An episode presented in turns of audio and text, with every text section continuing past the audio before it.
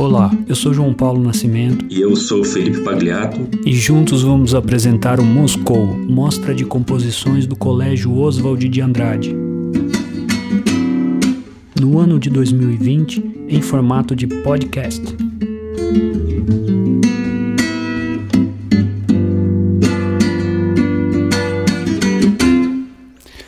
Nada parece mais desafiador do que fazer uma composição coletiva à distância. Mas a verdade é que os recursos de gravação, captação, tratamento de áudio e mesmo nossos dispositivos de comunicação, como celular, computadores, trouxeram uma possibilidade nova para esse tipo de feitura. A verdade é que alguém pode pegar uma base musical feita por um amigo colocar para tocar no celular, enquanto grava no próprio celular um áudio. A qualidade de fato não é muito boa, mas quando se topa a brincadeira, muita coisa legal pode sair. E esse foi um recurso para que no ano de 2020 as aulas de música contemplassem também as produções coletivas e não apenas as produções individuais. E além da temática da composição coletiva, esse episódio do podcast também é dedicado a composições de música instrumental. A música instrumental tem um lugar privilegiado no currículo de Fundamental 2 em ensino médio do Oswald, e o Felipe Pagliato, professor de música de sexto ao oitavo ano, esteve na equipe que ajudou a formalizar esse currículo, junto com outros ex-professores como Marcos Siqueira, Maurício Carvalho e Alex Book. Felipe, conta pra gente por que essa importância por que devemos dar esse valor para a música instrumental nesse momento da formação? O foco no ensino da música instrumental, nesse momento, se dá pelo fato de que os alunos são mais acostumados com canções. Né? As canções fazem parte, ou costumam fazer parte, do repertório da maioria dos estudantes, enquanto poucos conhecem a música instrumental. Esse tipo de música favorece a aprendizagem no sentido de que os alunos não precisam se preocupar com a composição de uma letra também. Então, eles podem focar em aspectos puramente musicais, como criação de melodias, por exemplo. Na canção, a melodia está atrelada a uma letra ou uma poesia, e vice-versa. Elas não existem de maneira independente, enquanto na música instrumental não existe essa dependência. Outra razão para que se ensine música instrumental é que os alunos toquem instrumentos musicais. No Oswald, nós queremos que eles experimentem diversos tipos de instrumentos. Mesmo para cantores, é importante ter conhecimento de alguns instrumentos, como, por exemplo, um instrumento harmônico, tal como o violão, o piano, e uma noção de instrumentos de percussão também, como pandeiro, agogô ou tamborim, que fazem parte da nossa herança cultural brasileira. Legal, Felipe, obrigado. E a gente está aqui também com a participação do Jorge Mariotto, aluno do nono ano, baterista. Jorge, me diga uma coisa, é, o que, que você acha que essa experiência de estudo focado em construir uma composição instrumental te trouxe? Então, né, sobre a música instrumental, acho que ela traz um aprendizado muito, muito importante, né, é, pensando que quando você vai tocar, você não toca é, pensando muito só no vocal, né? Que muitas vezes nas músicas é o que acaba sendo mais. É, é o que fica mais em destaque, né? E aí, quando você vai tocar uma música instrumental, você tem que aprender a tocar de uma outra maneira que não é pensando o tempo inteiro no, no vocal. Entendi. Preciso reconhecer outras coisas, né, que de repente vão servir como guia da música, a própria forma. E sobre o processo de composição coletiva desse ano, o que, que te marcou? Sobre o processo de composição coletiva, foi bem, foi bem legal também é, compor desse jeito, assim, porque é, mesmo com as bandas, assim, a gente já tinha chegado a compor, algum, compor algumas músicas, né, mas é, não era muito algo 100% coletivo, às vezes alguém vinha com uma ideia de uma letra, de um ritmo, e jogava a ideia lá e falava, ah, então o que, que vocês acham sobre a gente fazer isso dessa forma, tal, tal, tal, mas em geral não mudava muito, assim, é, da ideia inicial, e a gente acabava num, né, num, num pensando meio que todo mundo junto. Era muito em cima da ideia que já tinha sido criada por uma pessoa específica da banda em alguns, né, em, em algum momento ali. E e aí foi bem legal criar desse jeito, né? Porque a gente teve muito tempo para criar, né? Mesmo nas outras aulas de música, a gente criou outras músicas também nossas, né? Mas a gente não teve tanto tempo para criar assim. E aí eu acho que essas ficaram mais legais, né? Já que a gente teve mais tempo para criar, a gente foi criando passo a passo, fazendo parte a parte ali. E foi bem legal criar todo mundo junto, cada um traz sua ideia e aí pega uma ideia um pouquinho dali, um pouquinho de cá, de lá e aí junta tudo e acaba formando algo algo legal. Foi bem bem interessante essa experiência assim. Então vamos ouvir a primeira composição realizada pelo nono ano, uma composição baseada apenas em loops gravados por diferentes alunos e depois arranjados através da técnica de montagem. Os loops foram gravados e executados por Antônio Braz, Isabel Marucho, Jorge Mariotto, Jorge Nigro, Pedro Bódio e Pedro Paim.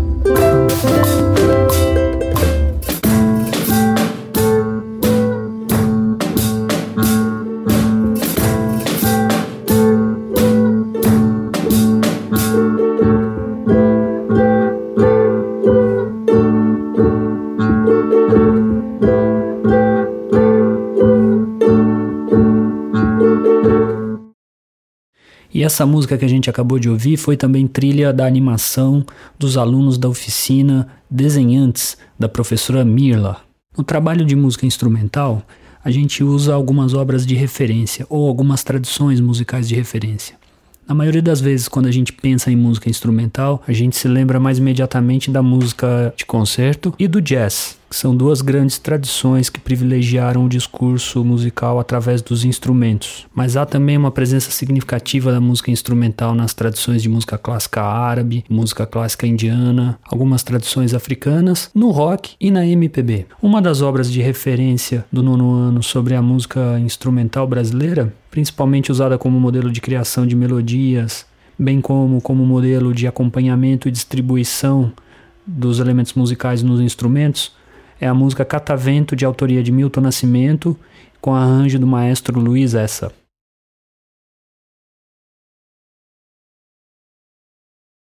A partir das ideias e dos elementos sonoros observados no Catavento, se colocou um desafio para uma segunda composição. Como pensar temas melódicos contrastantes, como desenvolver temas melódicos, como conseguir fazer a transição de uma parte A para uma parte B, como construir um acompanhamento e distribuir os elementos musicais pelos instrumentos, criando então um arranjo que ajude a dar a sensação de que a música constrói um percurso de ideias sonoras. E o resultado é esse que vocês vão ouvir agora, composição 2, nono ano.